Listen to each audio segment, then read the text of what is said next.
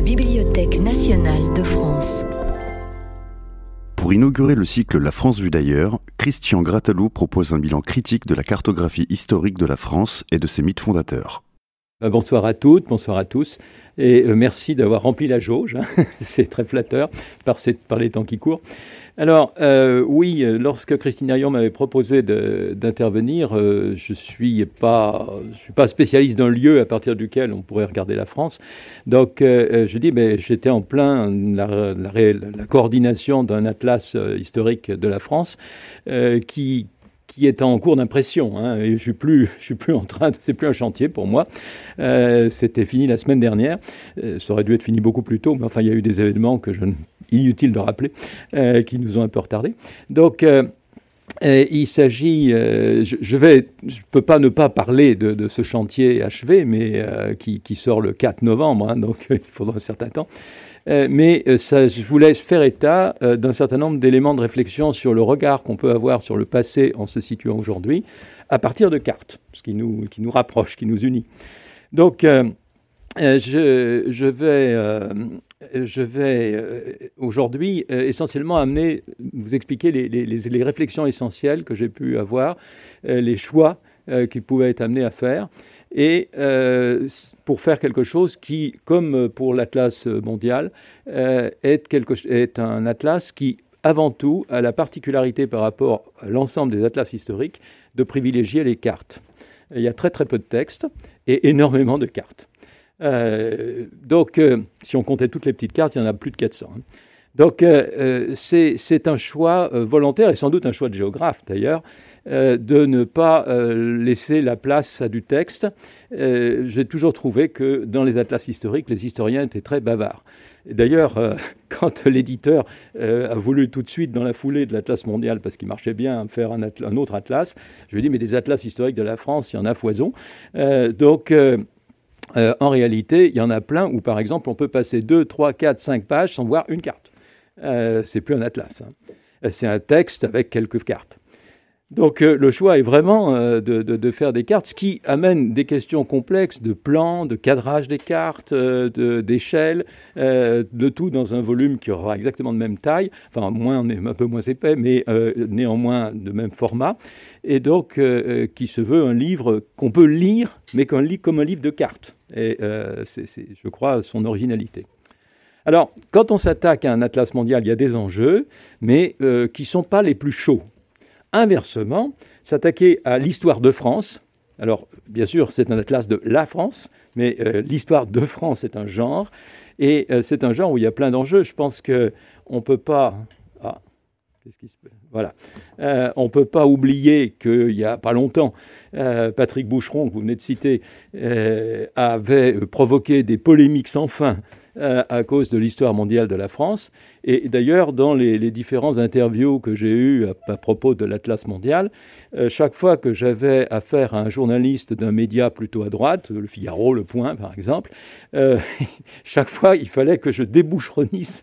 Euh, chaque fois, j'ai dit dire oui, mais Boucheron est le préfacier. Alors, bah, bon, non, c'est pas tout à fait la même chose. Et il n'y avait pas le côté effectivement provocateur qu'il y avait dans l'histoire mondiale de la France. Ce qui ne veut pas dire que les points de vue étaient forcément profondément différents. Non, non, non, ça c'est pas le cas. Alors juste, euh, je m'étais amusé ce matin à faire une petite vérification en regardant les classements sur Amazon. bon, j'ai pas dit que j'ai acheté sur Amazon, hein, mais c'est intéressant de voir les classements. Oui, oui, tout à fait. Euh, et euh, l'histoire mondiale de la France se vend toujours, mais se vend beaucoup moins que l'histoire de France de Jacques Bainville qui est le best-seller intégral, peut vous dire. Euh, et je vous rappelle que Jacques Bainville, il est mort en 1936. Euh, donc euh, Boucheron, qui doit avoir quelque chose comme 57, 58 ans, il, il, a, il, a du, il aura du mal à suivre la pérennité de Jacques Bainville. Donc là, vous avez tout à fait quelque chose, alors un instant, vous avez quelque chose qui montre la pérennité d'une vision traditionnelle, nationale, où la France n'a pas d'ailleurs. Ça, c'est un élément sur lequel je vais revenir. C'est-à-dire qu'on a une île France dans laquelle se passe un certain nombre de choses, qui a des voisins de temps en temps, parce qu'il y a pas mal de conflits, mais on va en reparler. Mais euh, vous n'avez pas, vous n'avez pas le, on est dans l'hexagone. et j'ai mis ici l'ensemble de l'œuvre qu'a piloté Joël Cornette, qui est le préfacier de l'Atlas de, la France qui, paraîtra en novembre, parce que ça me semble aujourd'hui la référence la plus actualisée.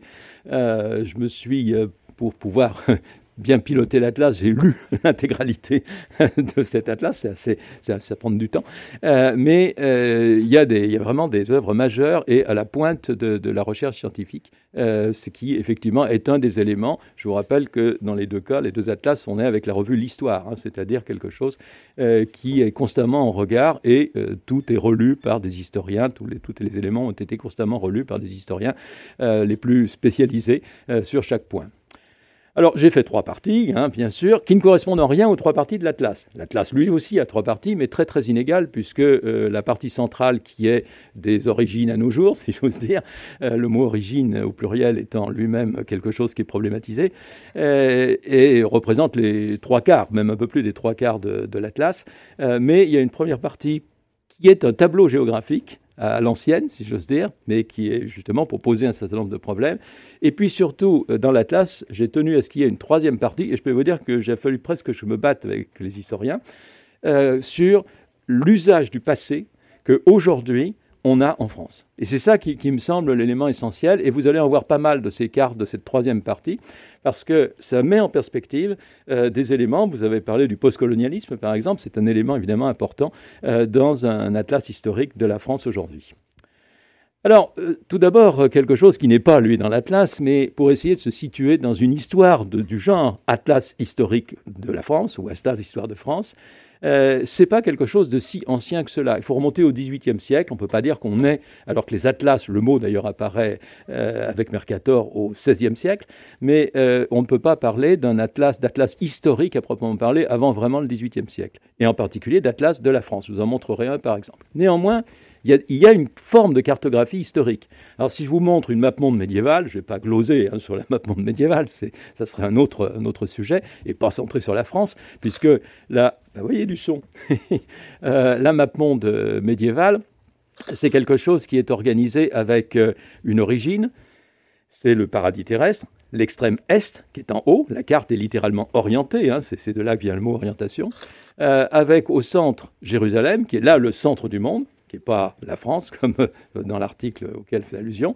Et puis, à l'autre bout, ben, vous avez euh, l'extrême ouest, et donc vous avez bien un sens de lecture, c'est-à-dire que c'est du temps.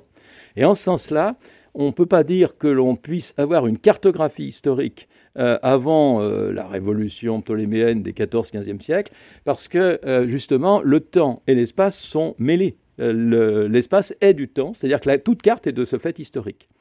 Alors ici, euh, c'est contemporain, le, centre de la carte, c'est fixé avec, euh, bon je ne vais pas revenir sur les origines de l'abattement médiéval, hein, c'est Isidore de Séville, la division en trois parties, euh, c'est quelque chose qui est codifié au VIe siècle et qui va organiser la géographie, dont découle, vous avez cité l'invention des continents qui, est réédité au mois d'octobre d'ailleurs, mais vous avez, vous avez quelque chose qui est à l'origine de notre découpage Afrique-Asie, euh, et Europe, donc euh, qui a une pérennité de ce fait euh, tout à fait contemporaine. C'est exactement contemporain du moment où on construit le calendrier qui est toujours le nôtre. Hein, nous sommes en 2020, c'est-à-dire il y a, on, situe par rapport à la naissance supposée au VIe siècle de Jésus-Christ. Donc vous avez bien quelque chose avec une origine qui est à la fois l'Est, le lever du soleil, qui est le début de la Genèse, le paradis terrestre, euh, et qui, de ce fait, jusqu'à Jérusalem, est l'Ancien Testament et le passé. Et puis, vous avez à l'opposé bah, l'Ouest, le, coucher du jour, le soir, mais vous avez aussi l'avenir, et on a bien un sens de l'histoire qui est organisé dans l'espace. Donc, parler de géographie historique et de cartographie historique, de ce point de vue-là, ça n'a pas vraiment de sens. Enfin, on est dans une toute autre problématique. Euh, c'est néanmoins, si je, voilà, euh, néanmoins apparaît euh, avec l'imprimerie, des choses qui existaient plus ou moins auparavant, mais qui, deviennent des, best-sellers au XVIe siècle.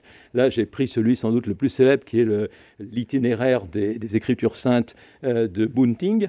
Alors, vous connaissez sans doute tous de Bunting une figure qui est la, Dame Europe, hein, qui est une gravure très très célèbre, euh, mais qui est dans ce, fameux recueil, mais euh, vous avez surtout une topographie de l'histoire sainte, et vous avez là un genre euh, qui est celui de la géographie sacrée, de la géographie de l'histoire sainte, qui va être un genre historique d'histoire, de, cartographie historique et d'atlas d'ailleurs, euh, qui va se répercuter jusqu'à aujourd'hui. Euh, pour ceux qui ont peut-être des souvenirs de catéchisme, vous avez certainement vu des cartes murales. Là, c'est même une Vidal-Lablache, d'ailleurs, d'histoire sainte, ça existe ici, euh, qui euh, nous montre bah, quelle était la situation à différents moments de la Palestine à l'époque du Christ, avant, après, etc. Et dans l'Atlas mondial que vous avez sous les yeux, bah, on a néanmoins pas pu ne pas s'intéresser à des éléments historique, et là je mets plein plein de guillemets, là ça ne se verra pas euh, au podcast, euh, le geste, mais euh, vous avez l'itinéraire supposé de Moïse qui est de, on est dans le mythe total, hein, je, veux dire par là qu'il n'y a aucun témoignage historique, aucune contemporanéité possible de ce genre de, ce genre de cartographie.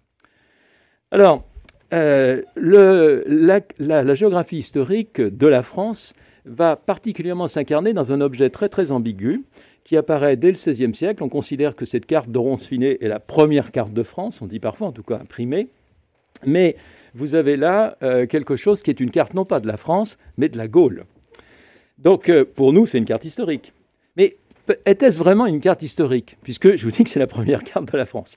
C'est-à-dire qu'il s'agit d'une cartographie qui est faite pour lire euh, la guerre des Gaules. Enfin, je vais, revenir sur ce point euh, essentiel sur euh, la, cartographie historique de la France. il s'agit bien de la Gaule. Vous pouvez voir qu'il y a d'ailleurs la Gaule cisalpine et la Gaule transalpine, la, Gaule pour la Gaule d'Astérix, si vous voulez, mais la Gaule cisalpine, la plaine du Pô. Et on va jusqu'au Rhin, dans la définition faite, qui est une invention de César, de la limite de, de la Gaule. Donc, vous avez cette carte qui va être régulièrement reproduite et utilisée comme une carte de la France. Ce qui fait que là, je vous ai mis la carte des Cassini, où on devient, ça sort de la géographie historique, on devient de la, topographie au sens euh, le plus contemporain du terme. Mais surtout, je vous ai mis ici euh, un manuscrit qui est euh, les, commentaires de la guerre des Gaules, hein, donc le texte de César, dans la mesure où ce texte qui sert, j'ai des propres souvenirs, mais je suis peut-être pas le seul ici, de texte d'initiation au latin. Il y avait quelques petits textes auparavant, le De Virilis Trebus, pour ceux qui connaissent ça, mais euh, surtout c'était le texte de César qui, par sa simplicité d'écriture, codifiait d'ailleurs par ailleurs le latin dit le plus classique, et servait d'initiation, en particulier dans tout les, ce qui est la genèse de notre enseignement secondaire, c'est-à-dire les, les, collèges d'oratoriens et de jésuites du XVIIe siècle. Lire César supposait d'avoir à côté une carte parce qu'il bouge tout le temps, hein, euh, d'avoir une carte de la guerre des Gaules, ou une carte de la Gaule qui permettait de suivre les itinéraires des, légions et euh, de situer les batailles. Et euh, vous avez donc ici quelque chose qui est très probablement à la toute origine de cette grande particularité française qui est importante pour un atlas historique de la France, qui est le couple histoire-géographie, le couple scolaire histoire-géographie et les rapports particuliers, euh, le mot de géohistoire est un terme très français, c'est Brodel hein, qui l'a inventé, euh, qui est euh, quelque chose qui justement va donner à un atlas pour la France, différent de ce que serait un atlas historique de l'Allemagne ou de l'Angleterre, ou bien sûr de la Chine.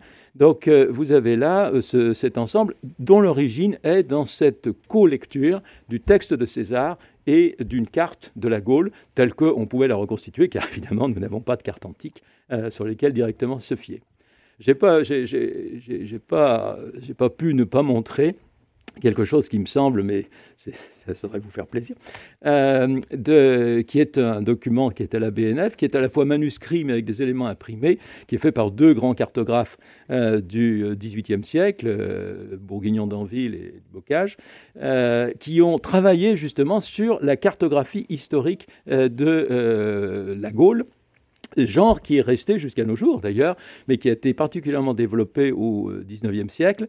Euh, la seule chaire de qu'il y avait à la Sorbonne était une chaire de géographie historique, et pour l'essentiel, il s'agissait euh, de cartographier la Gaule et éventuellement les Mérovingiens, etc., de situer les batailles, les limites des différents éléments. On a quelques exemples.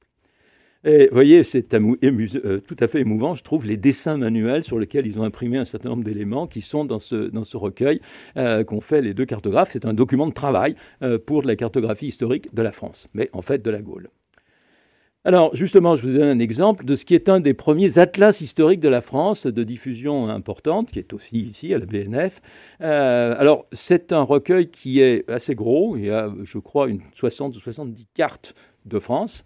Et euh, vous avez, euh, je, vais juste vous en donner quelques exemples parce que c'est toujours pareil. Vous voyez, la toute première carte, c'est celle-ci, et puis voilà, je, vous en, je vais vous en passer quelques-unes. Euh, je ne vais pas toutes vous les infliger, ça n'aurait pas, de loin, je pense que vous ne verriez pas les différences. Vous avez toutes ces cartes qui sont simplement ponctuées de cartes annexes, de même, échelle hein, d'ailleurs, avec l'extension du domaine royal, les provinces différentes, les différents fiefs qui sont annexés. Voilà, donc euh, je vous en montre comme ça quelques-unes. Et c'est seulement avec Louis XIV qu'on voit apparaître euh, un fond de carte différent, puisque là, on voit apparaître la rive gauche du Rhin. Alors, ce qui, là, ça me permet de rappeler que si au XVIIe siècle, on s'intéresse particulièrement à la carte de la Gaule, euh, d'une manière qui est plus au présent qu'au passé. Hein, ça permet d'apprendre, de, de, travailler avec César, mais ça permet aussi de penser à la géographie de la France, une initiation géographique. Euh, c'est aussi à ce moment-là qu'apparaît l'idée que la frontière de la France est la frontière de la Gaule. Donc on a une justification historique d'une géopolitique contemporaine qui va être d'ailleurs encore plus systématisée au moment de la Révolution et de l'Empire. Donc l'idée que la rive gauche du Rhin est la frontière naturelle de la France, comme les Alpes, hein, et que donc on a un droit de conquête, si j'ose dire. Euh, évidemment, Louis XIV a beaucoup utilisé euh, cette justification. Et c'est également euh, seulement à la toute fin de cet atlas qu'on voit apparaître euh, une, euh, qu'on voit apparaître qui n'est pas un planisphère, mais en tout cas un élargissement à une plus petite échelle nettement frappante. Alors ne soyez pas étonnés de ne pas voir le mot Atlantique, mais mer du Nord. Ah, c'est comme ça qu'on nommait l'Atlantique jusqu'à la fin du XVIIIe siècle. Donc, la toute dernière carte étant celle-ci, qui étant les lieux des traités, des accords internationaux. Donc, on a cette dimension géopolitique qui apparaît au XVIIIe siècle. Voilà, voilà un atlas historique, mais l'élément central, c'était la première énumération de cartes que j'ai voulu faire, c'est-à-dire l'idée, on ne change pas d'échelle, on est toujours dans les frontières de la même Gaule, de la même France, c'est la même chose tout le temps. Euh, et évidemment, ça aboutit au XIXe siècle à cette euh, icône euh, qui est euh, la carte de France, et non pas de la France, bien sûr. Là, c'est bien sûr une Vidal Lablache, euh, qui va être à côté du tableau de tout hussard noir de la République pendant très très longtemps pour donner cet équivalent du roman national, qui est le territoire du roman national. Alors, je ne développe pas parce que ce n'est pas le, lieu ici, mais vous avez là l'indice de quelque chose de très fort qui est l'identité territoriale de la France. Alors, ce n'est pas une identité de type peuple à l'allemande, une identité de type mode de vie, civilisation à la britannique, euh, c'est une identité avant tout du territoire. C'est le territoire qui fait la France et non pas le peuple qui fait la France, qui va, euh, ou le, mode de vie qui fait la France. Donc, euh, c'est quelque chose qui est évidemment important dans l'ensemble du récit. Alors, deux, toujours pour terminer ce, ce premier point, quand et où on peut parler de France Évidemment, dans un atlas historique, c'est une question inévitable. Alors, dans la première partie, j'ai euh, commis deux petites cartes. Euh, l'une avec une coupure autour de l'an 1000 pour faire simple, en mettant les principales frontières qui ont pu être à un moment ou un autre. Là, vous avez un plat de spaghetti, j'ai mis quelques dates euh, qui sont soit antiques, soit du haut Moyen Âge. On peut vous, vous, ne discernez aucune France sur la portion de l'Europe qui deviendra ultérieurement la France. Et c'est seulement ultérieurement où là j'ai mis des frontières de ce qui devient la France avec différentes dates. Euh, vous voyez la grande extension, on va la retrouver quand je ferai au passage l'extension maximum de l'Empire napoléonien. Euh, vous avez également, puisque j'ai pris les départements français, l'Algérie, hein, qui, est intégré, mais euh, on discerne néanmoins quelque chose, un noyau dur qui est le territoire français, mais là, on est dans les, le dernier millénaire de notre histoire. Alors, de ce point de vue-là, je peut euh, tout à fait le situer dans une filiation, car il y a encore une autre particularité française qui témoigne de ce lien histoire et géographie, cartographie, c'est que les grands récits nationaux, les grandes histoires de France ont presque toujours un tableau géographique de la France. Et le premier, même s'il y a des antécédents, mais le, premier vraiment marquant, c'est le tableau de la France géographie de Jules Michelet, Simplement, je vous rappelle une chose, c'est que donc c'est euh, que Michelet l'a pas situé au début de son histoire de France, mais euh, à la fin de la première grande partie, euh, c'est-à-dire celle qui va jusqu'en gros à l'an 1000. Et c'est donc à ce moment-là qu'il fait une sorte d'arrêt géographique et qui fait une description euh, du territoire dans lequel se développe effectivement ce qu'on peut ultérieurement appeler la France. Bien sûr, je ne peux pas rater euh, le fait que le plus célèbre des tableaux, qui est même identitaire pour la Corporation géographique française, euh, c'est celui que Vidal avait fait pour, comme premier volume de la grande histoire de France de la Vis. Hein. Et là, il s'agissait bien cette fois-ci de quelque chose qui était en amont c'est-à-dire euh, qui se situait avant même les Gaulois où le territoire préexistait. Même si, bien sûr, Vidal insiste lourdement sur le fait qu'il n'y a pas de prédétermination de ce territoire à devenir effectivement une nation. Alors, si on situe après l'an 1000 la France, euh, vous avez même chose pour la question du découpage, c'est-à-dire comment, quel situer. Voilà, je vous ai mis une carte qui est euh, dans ma première partie, qui, était d'ailleurs aussi dans, l'Atlas euh, mondial, qui est la carte du tour de la France, de la France, par deux enfants. Ah, 1873, G. Bruno. donc, il s'agit en fait d'un texte nationaliste, qui était un ouvrage de lecture, l'histoire de deux petits Alsaciens qui, euh, qui avaient fui euh, l'occupation allemande et qui faisaient le tour de la France, et euh, qui est à la fois une description géographique, donc un travail de géographie, un, ouvrage de lecture scolaire, et évidemment quelque chose de profondément identitaire. Mais j'insiste, si j'ai mis cette carte, c'est moins pour cette histoire que pour le fait que la France est une île sur cette carte. Vous voyez, elle n'a aucun voisinage. Euh, on ne sait même pas si ce qui est blanc, c'est de la terre ou de la mer. Et euh, ça, c'est ce que techniquement euh, les cartographes avec qui je travaillais appellent une carte flottante. et même le maquettiste me disait, mais ça, c'est pas des cartes, puisque il fallait même que je me batte pour qu'il y ait des échelles, d'ailleurs, sur ces cartes flottantes. Euh, ce qui m'aurait choqué quand même. Et donc, euh, vous, avez, vous avez là euh, quelque chose sur lequel, d'ailleurs, vous avez un petit témoignage, et c'est le seul sur lequel, généralement, j'ai veillé à ce qu'on ne fasse pas ce genre d'erreur, mais vous voyez, la Corse est bien collée à la Provence. Alors certes, quand il fait très beau de Nice, on voit la Corse, mais euh, il faut vraiment qu'il fasse très beau d'ailleurs. Et, euh, la distance, si la distance était de 30-40 km comme ce serait à cette échelle, euh, effectivement, ce serait rien du tout. On aurait peut-être envisagé de construire un pont d'ailleurs. Donc vous avez là quelque chose qui n'est, il n'y a pas de coupure, d'indication, de, de, changement de, découpage cartographique, ce qui sera évidemment le cas sur d'autres cartes.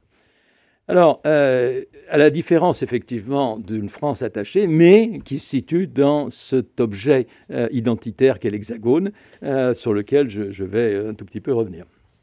Alors, en effet, ceux qui sont enseignants parmi vous savent bien que les concours et les programmes scolaires adorent une formule, la France en Europe et dans le monde avec ces, deux niveaux, l'idée qu'au fond, nous avons à penser à trois niveaux, national, continental et mondiale.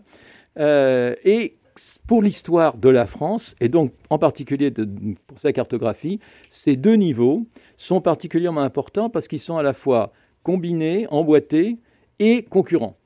C'est-à-dire qu'on va avoir une histoire qui est pour partie continentale, pour partie mondiale, c'est-à-dire océanique. vous avez, vous avez l'élément, ce qui va entraîner euh, des problèmes de mise en page, de choix cartographiques importants.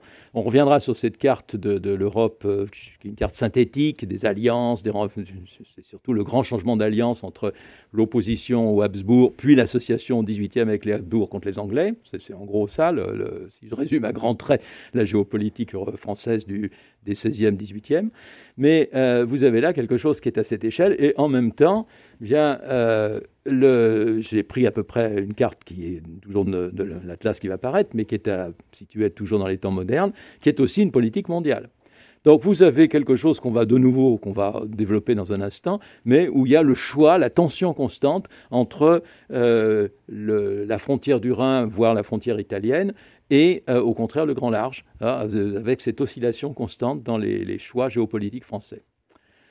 Bien sûr, toujours un élément, euh, insister sur le fait que nous avons un certain nombre d'éléments naturels. C'est pour éliminer évidemment toute tentation de frontières naturelles. Euh, des éléments naturels sur lesquels on s'appuie, qui servent d'éléments.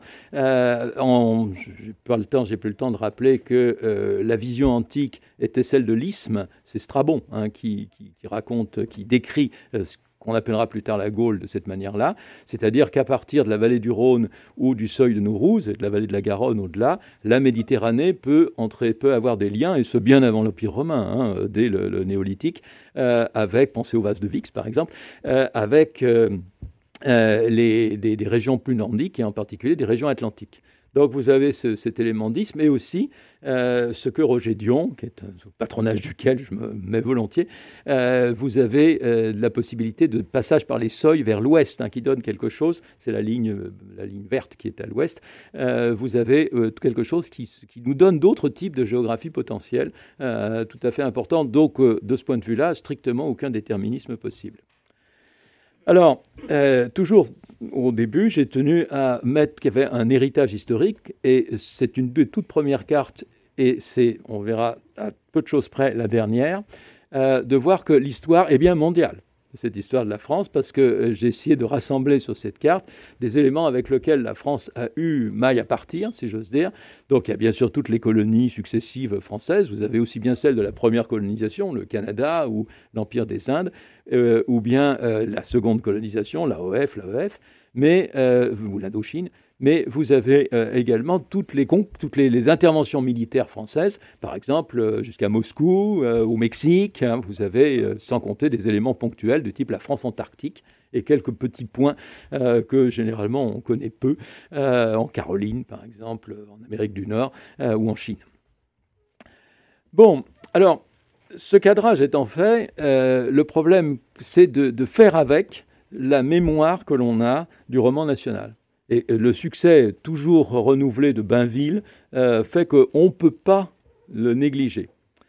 Alors, ça amène à. Mon point de vue est sûr, c'est qu'on a une histoire nationale qui s'est construite depuis longtemps, hein, ça remonte au moins au XVIIe siècle, mais euh, qui a été codifiée, organisée sous la Troisième République, euh, qui est pensée dans le cadre de l'Hexagone. Je l'ai évoqué tout à l'heure.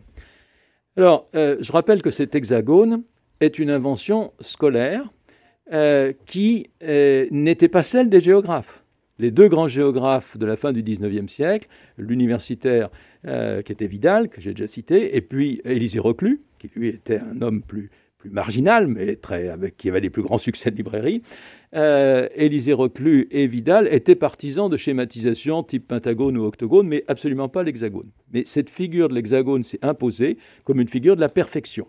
Je reviendrai tout à l'heure, c'est-à-dire quelque chose qui est très proche de la quadrature du cercle, euh, qui, est donc l'idée de quelque chose qui est la forme parfaite. Donc c'est quelque chose qu'on a développé. En même temps, ça permettait de montrer qu'il y avait un petit coin souffrant qui était l'Alsace-Moselle, euh, qui, qui amputait cet hexagone.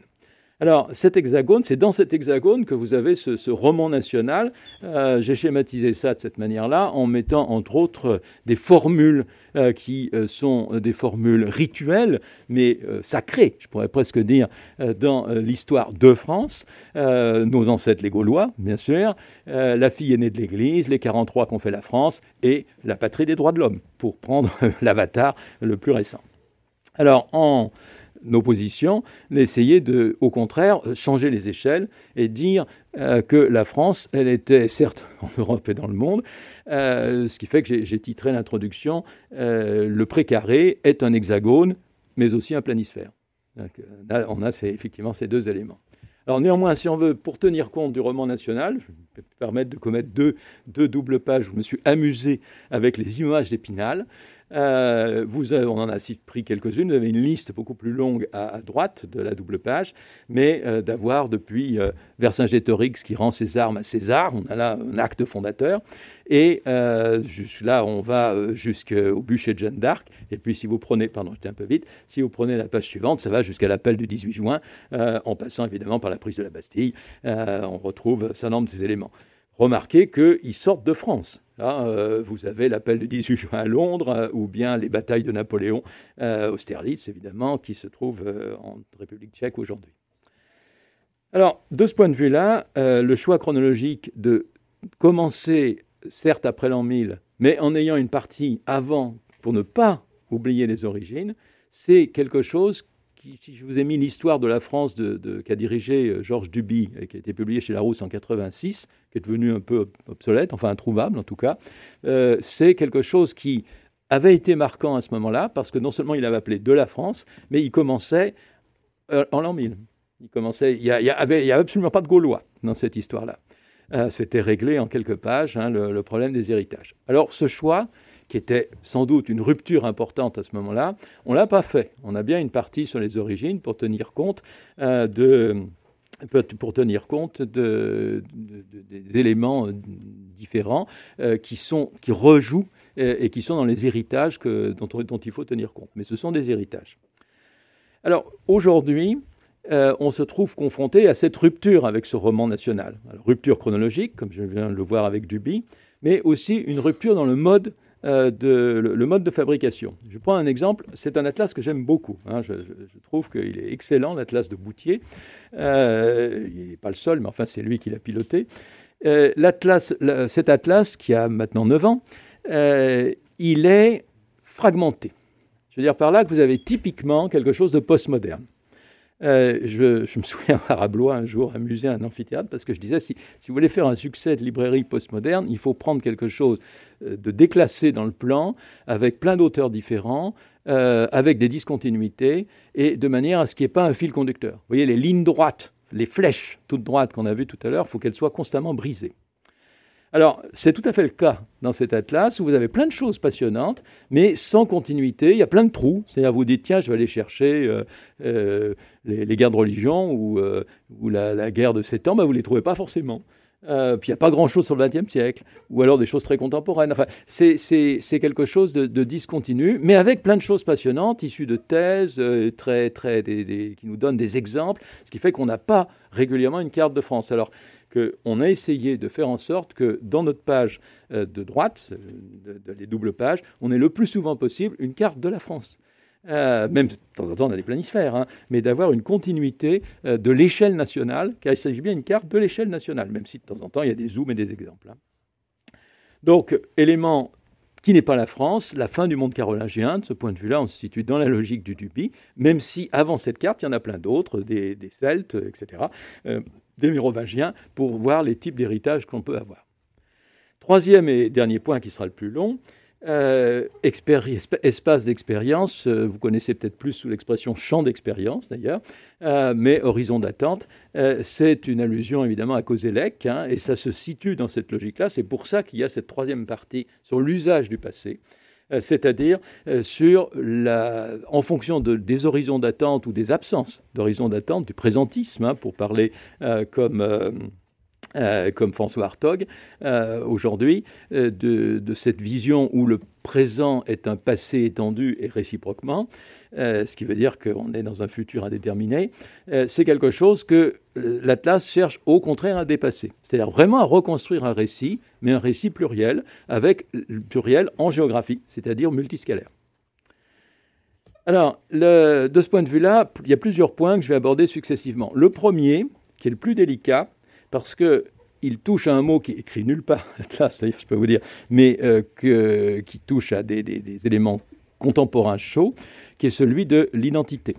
C'est-à-dire comment se fabrique une société. Or, la France a une particularité, c'est qu'elle a une société qui a été fabriquée par son politique, par son État.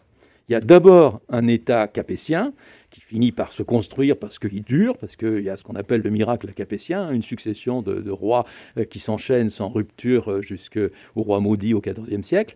Mais euh, vous avez là la construction d'une structure étatique qui surmonte les crises des XIVe, XVe siècles et finit par construire quelque chose qui va, au bout de plusieurs siècles, ça aboutit avec la grande nation, à fabriquer la société la société française. Il n'y a pas de société française au XVIe siècle, il y a un État français qui regroupe des tas d'éléments de société qui ont des langues, des pratiques, des, pratiques politiques, des, pratiques religieuses extrêmement différentes les unes des autres.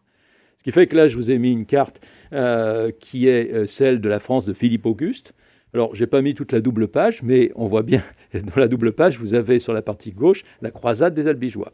C'est-à-dire effectivement le côté où la géopolitique fabrique, en annexant euh, les pays de Languedoc, euh, politiquement, euh, vous avez quelque chose qui va fabriquer quelque chose qui est un territoire. Alors, par ailleurs, ce qui est symbolique, ce qui est souvent utilisé dans les histoires de la France, c'est que Philippe II, Philippe Auguste, a été le premier à appeler Rex Francorum, Rex Franciae, roi de France, et non pas roi des Francs, Rex Francorum. Rex Franciae, et non pas Rex Francorum. C'est le premier roi de France et non pas le premier roi des Francs. ce qui est effectivement tout à fait différent, même si ça reste presque un peu pieux, mais c'est un changement symbolique. Alors, quelques cartes sur cette construction euh, de, la France par l'État. Il y en a une qui me semble importante, qui correspond à l'ensemble du XVIIe siècle et qui montre les résistances à euh, la mise en place d'un pouvoir, pouvoir, étatique, euh, qu'on appelle généralement la résistance au pouvoir royal, que ce soit les révoltes fiscales, que ce soit les révoltes paysannes, alors là il y en a beaucoup, bien sûr le monde protestant, et aussi les révoltes des villes et les révoltes des grands. Hein, ça va de la destruction des, remparts de Paris, par exemple, euh, à la Fronde, après la Fronde d'ailleurs. Euh, vous avez l'élément de la Fronde, mais aussi les révoltes des grands euh, ultérieurement, au début du règne de Louis XIII en particulier, à l'époque de, de Concini. Et donc vous avez progressivement cette mise en place d'une construction étatique qui est couronnée par l'État Louis XIV. D'où aussi la fabrique de la limite, de la frontière. Alors, je n'ai pas rappelé euh, le, gros, le grand œuvre de Daniel Nordman, mais enfin, il est derrière cette, euh, derrière cette double page, euh, où vous avez bien sûr une carte relativement classique, qui est la ceinture de fer de Vauban, hein, c'est celle de droite, la, carte de France à droite, comme j'y tiens, et vous avez cette carte dont l'orientation, il faut bien voir l'indication du nord, j'arrive jamais à convaincre le maquettiste de, la faire, de les faire plus grosses. Euh, mais vous avez une petite indication du nord qui montre que la carte n'est pas orientée classiquement, euh, qui est la fabrique de la frontière des Pyrénées euh, qui est quelque chose de rarement montré. D'ailleurs, on s'intéresse beaucoup plus à la frontière du nord et de l'est, qui est là où le lieu de la fabrique de la frontière linéaire de la France, puisque Dorman le montre bien, hein, la France est le pays pionnier dans la fabrique de l'État-nation à frontière linéaire. mais les Pyrénées restent et restent encore. Ah, il y, a un traité, le, le, dernier traité date de la fin du XXe siècle, euh, qui euh, détermine tous les lieux de passage, les lieux communs. Vous avez une foule d'exceptions à la linéarité de la frontière, parce qu'elle a été à partir du XVIIIe siècle, à partir de la du moment où les, rois d'Espagne sont devenus des Bourbons, donc des alliés automatiques de la France, euh, vous, avez, euh, vous avez une frontière relativement paisible. Ça a été un peu moins le cas au moment de la Révolution et de l'Empire, mais enfin, dans l'ensemble, c'est une frontière paisible. Donc ça n'a pas été amené à beaucoup de modifications, et on a des héritages complexes. On connaît tous Andorre, bien sûr, comme euh, exemple de, cas un peu baroque, mais vous avez une foule de droits qui existent encore, de pâturages de part et d'autre. Vous avez des pâturages qui sont en Espagne mais qui appartiennent en fait à des communes françaises et réciproquement. Euh, bon, je ne vais pas rentrer dans le détail, c'est quelque chose de, presque, enfin, de très, très intéressant de voir une frontière épaisse c'est-à-dire euh, une frontière qui n'est pas euh, justement, qui n'est même pas encore aujourd'hui véritablement une frontière linéaire, alors que les Alpes, évidemment, tout le nord et l'est le sont devenus. Euh, alors, toujours dans cette continuité de la fabrique de la nation, évidemment, la Révolution est un élément important, je ne vais pas le redévelopper, mais euh, c'était important, je pense, de rappeler ce que Napoléon appelait les masses de granit, hein, c'est-à-dire les grandes structures. Ce n'était pas évident à cartographie à trouver des cartes qui pouvaient évoquer euh, le Code civil, les préfets, vous avez une carte des départements auparavant, les, et les établissements scolaires, enfin, la structure des lycées. Hein. Donc, euh, mais il y en a, d'autres qui sont évoqués dans le texte, mais dans l'ensemble, vous avez quelque chose qui nous fabrique la nation, euh, la structure de la société française contemporaine et de son encadrement étatique. Et bien sûr, euh, peut-être que je, suis encore un peu hussard noir, mais il y a les éléments fondateurs des débuts de la Troisième République. Donc, une double page sur les grandes lois républicaines, hein, que je ne vais pas détailler. De même, et là, Charlotte Becker, avec qui je travaillais, qui m'a aidé pour les parties les plus contemporaines, a tenu, et je, trouve vraiment très bien, d'avoir évoqué l'affaire Dreyfus et le développement de l'antisémitisme à la fin du 19e siècle. Par exemple, ce que vous voyez pas sur, euh, enfin, ce que vous voyez sans doute pas très bien de loin, mais sur la carte de droite, euh, vous avez les manifestations d'émeutes. De, euh, il y a eu des morts, d'ailleurs à Alger en particulier, de manifestations antisémites dans les années 1890-1900. Euh, et aussi les élus euh, explicitement antisémites, hein, les élus euh, du Parlement qui sont, ou les maires qui sont explicitement élus sur des, listes antisémites. Voilà. Euh, donc euh, voilà pour la fabrique de la société française, hein, qui me semble un élément qui était un fil conducteur. Alors, je vous avais, pas mis les doubles pages, mais comme dans l'Atlas mondial, en haut de toutes les pages de droite, il y a des renvois qui permettent euh, de, franchir les, limites chronologiques, les cartes sont très bêtement dans l'ordre chronologique, mais de passer sur ces thématiques-là d'une carte, d'une double page à une autre. D'autre part, j'ai bien dit qu'à la différence du peuple allemand qui fonde la nation allemande, euh, il n'y a pas, et qui a même été évoqué, j'emploie surtout pas le mot race, bien sûr, euh, mais qui a, été, euh, qui a été un élément un peu mauvais génie de, la, société allemande, vous avez quelque chose qui nous fabrique la population française. Ce qui est important, euh, c'est ce qui est au-dessus. Alors, c'est une courbe cumulée très très simple. Hein. Alors, c'est pas une chronologie euh, régulière, elle est beaucoup plus contractée dans les périodes anciennes.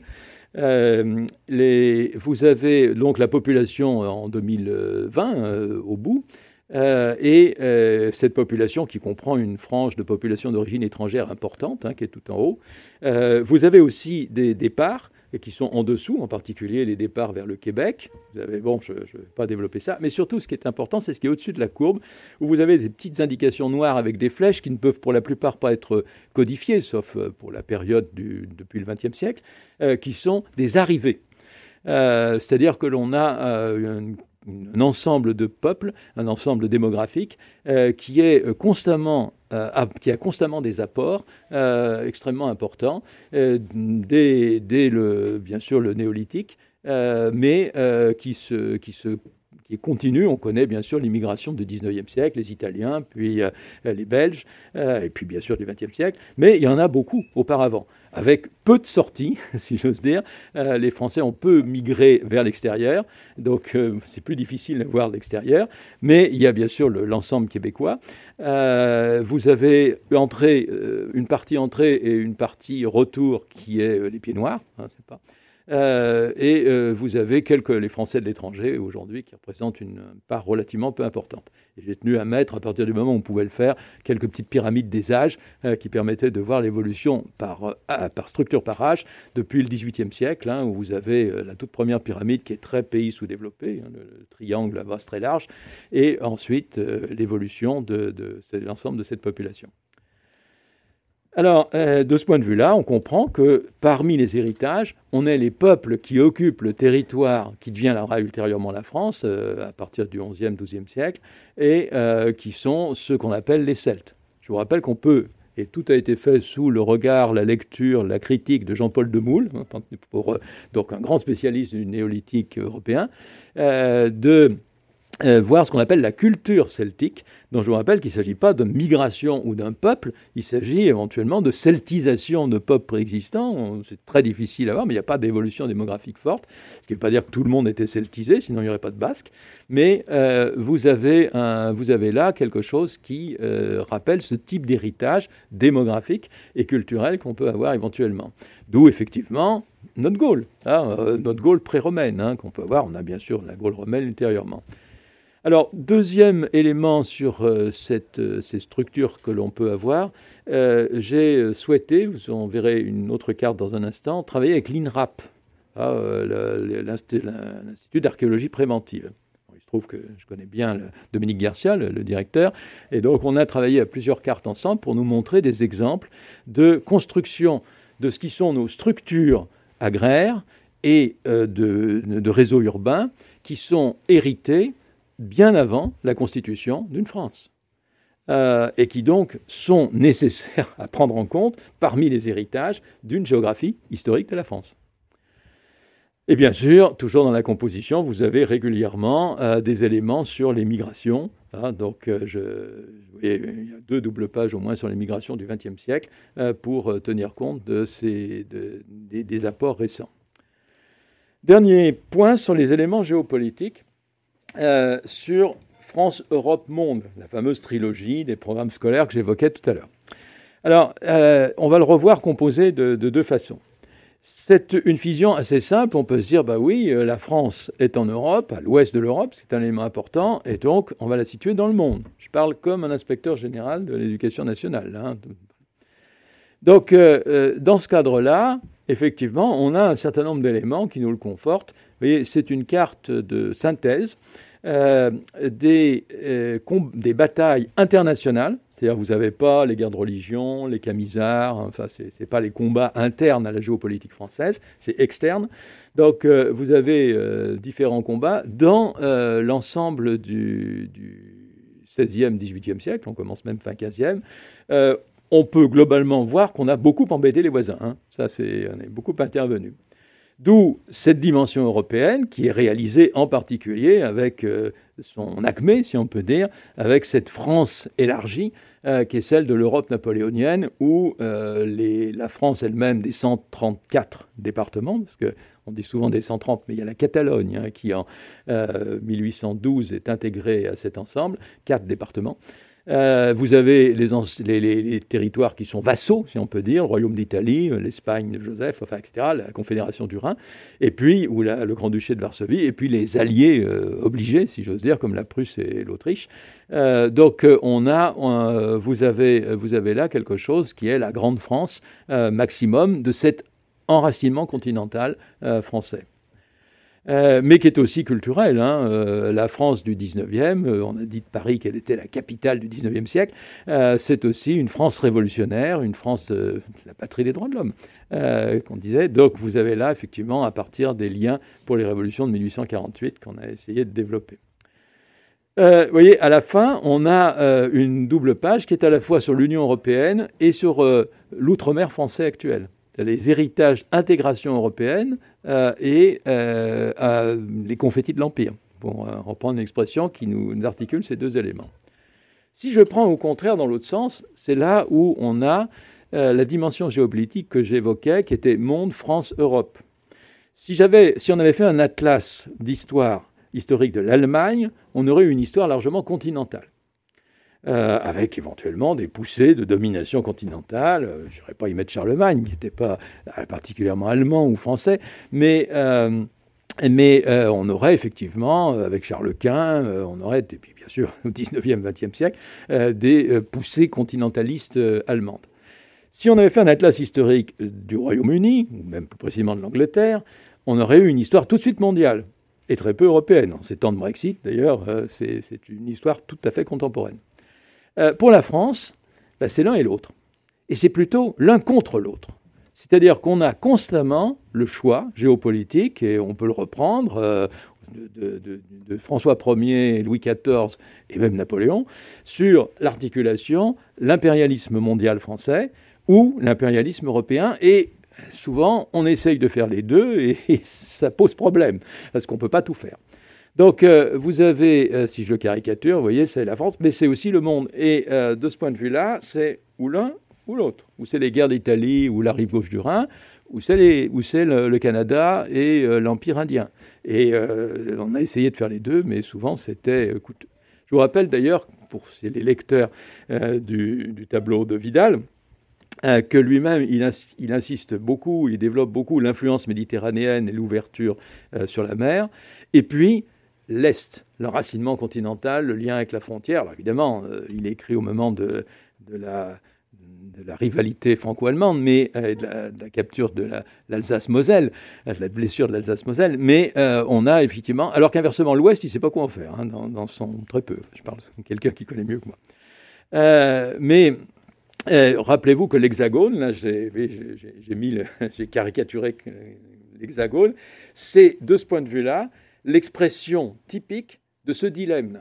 C'est-à-dire que l'une des raisons de l'Hexagone, c'est de dire il y a trois frontières continentales, c'est ça que je les ai mis en marron ici, et trois frontières maritimes. Alors, on en tire un discours nationaliste disant c'est une preuve de plus de la perfection de notre territoire. Il est par ailleurs au centre du monde, mais enfin ça, c'est, j'insiste pas là-dessus. Mais vous avez, vous avez là euh, quelque chose qui montre bien ce dilemme, cette tension constante entre l'européen et le mondial n'est pas simplement un emboîtement comme des gigognes, c'est vraiment l'un ou l'autre, hein, et les choix de l'un ou des choix de l'autre différents. D'où euh, ben, on revoit la, géopolitique européenne. Là, on est typiquement dans euh, les choix euh, européens contre les Habsbourg, contre Charles Quint, puis contre l'Espagne et l'Autriche, puis le choix mondial qui est contre l'Angleterre. Et on joue à ce moment-là le continent avec le renversement d'alliance du début du XVIIIe siècle, où c'est-à-dire les Habsbourg deviennent les alliés de la France, où on joue à ce moment-là contre l'Angleterre en s'appuyant sur le continent. C'est pas sans rapport d'ailleurs avec des réunions de l'Union européenne depuis 40 ans, hein, ce, que, je raconte. D'où l'insertion, insisté sur l'insertion de la France dans la première mondialisation. Il y a une France atlantique au XVIe siècle, qui se développe ultérieurement, mais euh, c'est là où vous voyez des tas d'aventures. La plus connue, à cause de Rouge Brésil, euh, c'est la France euh, antarctique, hein, la baie de Rio, qui a failli devenir française. comme il se trouve que ces aventures, il y en a d'autres en Amérique du Nord, sont essentiellement menées par des protestants. Le plus connu est l'amiral de Coligny.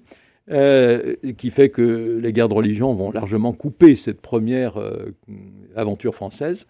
Mais euh, vous avez aussi, bien sûr, la France dans la mondialisation de l'Europe. Là, la France est en Europe, c'est effectivement, c'est-à-dire être mondialisée à partir du XVIe siècle, entre autres dans ses productions. Et s'il y en a qui, parmi vous qui m'ont suivi dans des histoires de petits déjeuners, vous savez que, effectivement, le thé, le café, le cacao, bah, il y a d'autres produits, bien sûr, vont progressivement modifier le mode de vie français pas que français, bien sûr, mais entre autres. Alors, euh, d'où l'attention. Vous voyez, ici, c'est une France euh, dans le monde au XVIIIe, Canada, Inde, Antilles, et puis euh, c'est la guerre de Sept Ans. La guerre de Sept Ans, c'est à la fois une guerre en Europe. Les, armées françaises se battent essentiellement en Europe. Alors, bien sûr, ils essayent de, de, prendre le Hanovre parce que c'est anglais, ils, le, font d'ailleurs. mais c'est la Prusse, leur principal adversaire. Et euh, c'est aussi un théâtre mondial, puisque en même temps, Montcalm euh, se bat euh, à Québec, on se bat en Inde, on se bat aux Antilles, et vous savez qu'au traité de Paris de 1763, on choisit, on abandonne les quelques arpents de neige, pour parler comme Voltaire, et on choisit au contraire les Antilles, de garder les Antilles, donc les confettis ultérieurs de l'Empire, euh, mais euh, en gardant au contraire les, territoires européens. C'est finalement généralement le choix européen qui est fait par rapport au choix mondial. Mais quand même, la tension est constante. D'où la, carte de l'impérialisme français. Vous voyez, si je vous mets la double page, euh, vous avez également l'Inde et le Québec par rapport à l'Europe. On est bien dans cette tension-là. Dernier élément où c'est vraiment clair, euh, ici, vous avez à quelques semaines près les deux grandes batailles euh, de la période napoléonienne, la défaite maritime mondiale de Trafalgar et la victoire terrestre européenne d'Austerlitz. Euh, avec le, trajet de la Grande Armée, hein, qui est la carte en bas à gauche, qui va du camp de Boulogne à Austerlitz, en passant par Ulm. Donc vous avez, vous avez là quelque chose qui est une manifestation du choix hein, d'un grand retournement géopolitique où Napoléon de facto, alors qu'il n'avait pas abandonné au début de 1805, abandonne le choix mondial et privilégie le choix continental, y compris sous forme du blocus, hein, ultérieurement. Euh, dernier élément, et j'ai terminé, euh, tout ça n'a de sens aujourd'hui qu'en fonction des types de mémoire, euh, et là on va rencontrer un peu de postcolonial. Donc les mémoires, qui, les, passés qui ne passent pas, comme on dit, ou qui au contraire sont revalorisés. je vous avais annoncé que travaille avec l'INRAP. Alors, vous avez euh, à gauche des cartes factuelles sur les chantiers de l'INRAP euh, en fonction des périodes. Euh, c'est intéressant de voir où est-ce qu'on trouve et on fouille. Mais la carte la plus intéressante, je trouve, c'est celle de droite, où vous avez, je vous la zoome, où vous avez depuis, alors l'INRAP existe depuis 2004, mais il y, il, avait il y avait une structure antérieure qui existe depuis la fin des années 70. Donc, vous voyez le lien entre fouille obligatoire, fouille d'urgence, hein, euh, l'archéologie préventive, d'une part, et les grands chantiers. Mais pas les grands chantiers, si vous regardez bien, vous allez, vous allez euh, avoir euh, des lignes TGV, mais pas les toutes premières. Vous n'avez pas les autoroutes, vous n'avez pas l'autoroute A6 ou l'autoroute A7, vous n'avez pas les autoroutes antérieures à la fin des années 1970, où là on a sans doute cassé euh, ou recouvert euh, des, structures gauloises ou autres euh, sans aucun ménagement. au contraire, on voit qu'on a un développement de l'aménagement. Alors il y, aurait il y a un lien qui est fait avec une carte de l'aménagement des Trente Glorieuses que, je ne vous ai pas montré, mais vous avez des cartes de l'aménagement qui sont en rapport avec notre, préservation, notre archéologie préventive et les types de recherches que ça donne aujourd'hui. En particulier par les villes, les métros, les tramways, mais surtout les métros, euh, sont un élément très important de euh, cette archéologie préventive, et ce, lien au passé. Alors là, on a un lien qui est peut-être un peu technique avec la mémoire. Vous avez bien sûr les rapports mémoriels avec les grands événements traumatisants du XXe siècle. Donc ici, c'est euh, tout le souvenir de la guerre de 14, j'ai lieu. Vous avez le petit trajet noir, c'est le trajet, la dérive mémorielle de, Macron, hein, euh, de 2018. Donc, euh, vous avez, vous avez ce, lien précis avec cette frontière nord qui est liée par la Grande Guerre. Et là, bien sûr, le tourisme du souvenir dans les plages de débarquement. Donc là, on est dans du classique. Même chose sur euh, l'héritage de la Seconde Guerre mondiale et des déportations. Alors, vous avez la liste essentiellement des camps, mais aussi des massacres. Hein. Bien sûr, il y a Oradour, Tulle, etc., euh, Châteaubriand. Euh, vous avez ces, éléments-là qui montrent des lieux historiques. Alors, une carte que je ne vous ai pas montrée, j'ai eu tort, j'aurais dû le faire, c'est grâce à un historien qui s'appelle Patrick Garcia, un autre Garcia, mais pas le même prénom, euh, qui est spécialiste euh, des discours commémoratifs des présidents de la République. Les présidents de la République euh, font beaucoup de références historiques. Alors, je, vais vous le montrer, ça vous donnera envie de le lire. c'est intéressant de voir où ils le font. Alors, je peux vous dire que les plages de Normandie, Verdun, bon, c'est des gros, gros, gros points. mais il y a des fois où, Radour, bien sûr, il y a le camp des Mille, il y a des choses qui apparaissent progressivement et que euh, vous avez d'autre part euh, une, euh, évolution. Il y a de plus en plus de références historiques. Contrairement à ce qu'on aurait pu spontanément penser, le général de Gaulle faisait peu de discours et peu de discours avec des connotations historiques. Il parlait peu de Jeanne d'Arc. Ensuite, ça ne s'est pas arrangé. Le tournant étant avec Mitterrand.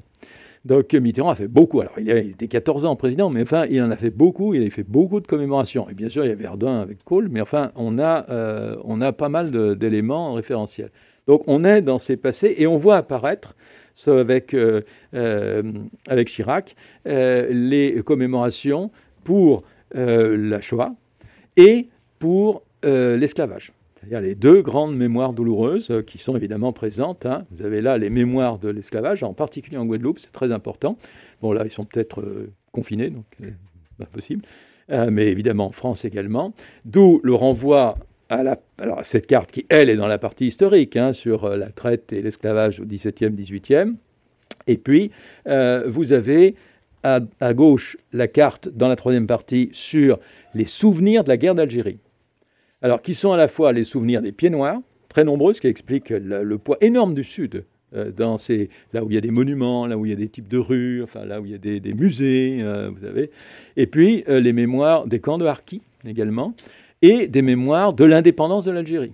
Alors je l'ai mis en rapport avec la carte qui, elle, est dans la partie historique, bien sûr, euh, sur la guerre d'indépendance algérienne. Et auparavant, si je remonte dans le temps, de l'Algérie coloniale, euh, que euh, l'Algérie française, je veux dire, que vous avez dans la partie historique. donc il y a aussi des mémoires ouvrières. Donc les mémoires, je n'ai pas développé, on a fait quelques zooms sur quelques grandes catastrophes, mais vous avez bien sûr le bassin du Nord, et puis vous avez tous les écomusées c'est-à-dire toute la mémoire industrielle de la France, euh, qui est celui du Creusot a été fondateur, euh, qui sont dans les vieilles régions industrielles et avec les souvenirs des types de, de, industrielles qui sont en rapport avec un passé économique extrêmement important. Voilà. Et dans la mémoire euh, ouvrière et de la gauche, là c'est un plan du Père Lachaise, hein, avec le trajet commémoratif de la montée au mur des fusillés, au mur des fédérés, qui est tout en haut du Père Lachaise. Enfin, parmi des mémoires qui sont moins, je terminerai pour euh, que la, soirée soit pas trop triste, euh, par des mémoires moins douloureuses. Là, vous avez une double page sur des mémoires, étant donné qu'il y on s'est aperçu qu'il y avait beaucoup, beaucoup de, de choix délicats qui nécessitaient des débats qu'on voulait éviter. Ce sont des mémoires, on n'a pas la prétention d'être exhaustif, sur le sport. Euh, ce que vous avez, la carte de France de la, qui est à droite, à gauche, pardon, c'est euh, lié au Tour de France. Vous avez le premier trajet du Tour de France, mais surtout les, hauts lieux, qui sont généralement hauts, d'ailleurs, au sens littéral, des cols, euh, des montées à, des stations du Tour de France, ou bien d'autres courses cyclistes, par exemple dans Paris-Roubaix, ce que vous voyez en rouge sur la carte, c'est les fameux lieux de pavés du, Paris-Roubaix. Hein. Remarquez, puisque si vous avez vu, le, vous suivez le contre-la-montre du dernier Tour de France, on avait anticipé, puisque la planche des belles filles était bien dans les hauts lieux des, Tours de France, avec cette montée à 10%, hein, particulièrement spectaculaire. Très content de voir la planche des belles filles, je n'y avais pas pensé. Voilà, pour les stades de foot, etc., qui sont des mémoires, hein, c'est-à-dire qu'il y en a qui n'existent plus. Hein, c'est n'est pas le, stade de, foot de l'OL actuel, c'est Gerland, hein, par exemple. Euh, donc euh, vous avez ces, éléments-là, et puisque l'Open de France de tennis est commencé, euh, enfin c'est les qualifications, il y a Roland Garros, évidemment, parmi ces éléments de lieu de mémoire. Dernier, dernier point, la France se veut aussi le pays des écrivains et des peintres. Là, ce que vous avez, c'est la géographie historique de quatre euh, écrivains. Euh, pourquoi cela? Enfin bon, il ne posait pas trop de problèmes de dire Dumas, Balzac, Hugo, Proust. Euh, bien sûr, on aurait pu faire un atlas. D'ailleurs, on s'est même demandé si on ne le ferait pas un jour, un atlas littéraire de la France littéraire, euh, avec à la fois les lieux où ont vécu euh, et dont ont parlé ces écrivains, et les lieux sur lesquels ils racontent des histoires. Hein. vous avez Balbec, enfin Cabourg, par exemple, pour Proust. Et puis la France des peintres, puisque à partir du, euh, Barbizon, à partir des années 1830-1840, les peintres sortent à l'extérieur. Donc on va avoir des lieux, c'est lié bien sûr au développement des chemins de fer, hein, cet élément-là.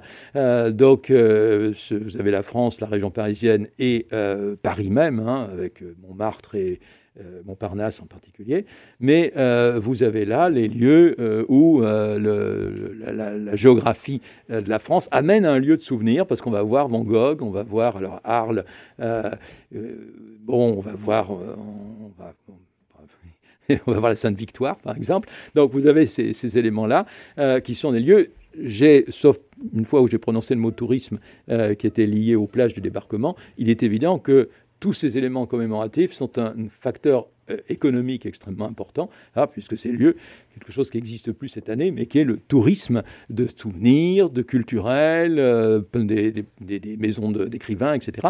Euh, vous avez ces éléments-là qui sont constamment des rapports au passé et qui, à ce moment-là, éclairent les, les choix des cartes. par exemple, on a une carte sur la, la, les Lumières, avec les trajets de Voltaire, Diderot, etc., qui ont des rapports avec les types de tourisme que l'on peut avoir aujourd'hui. Voilà, eh bien, je veux rendre hommage à mon grand prédécesseur, Vidal Lablache, et j'espère que je n'ai pas été trop long.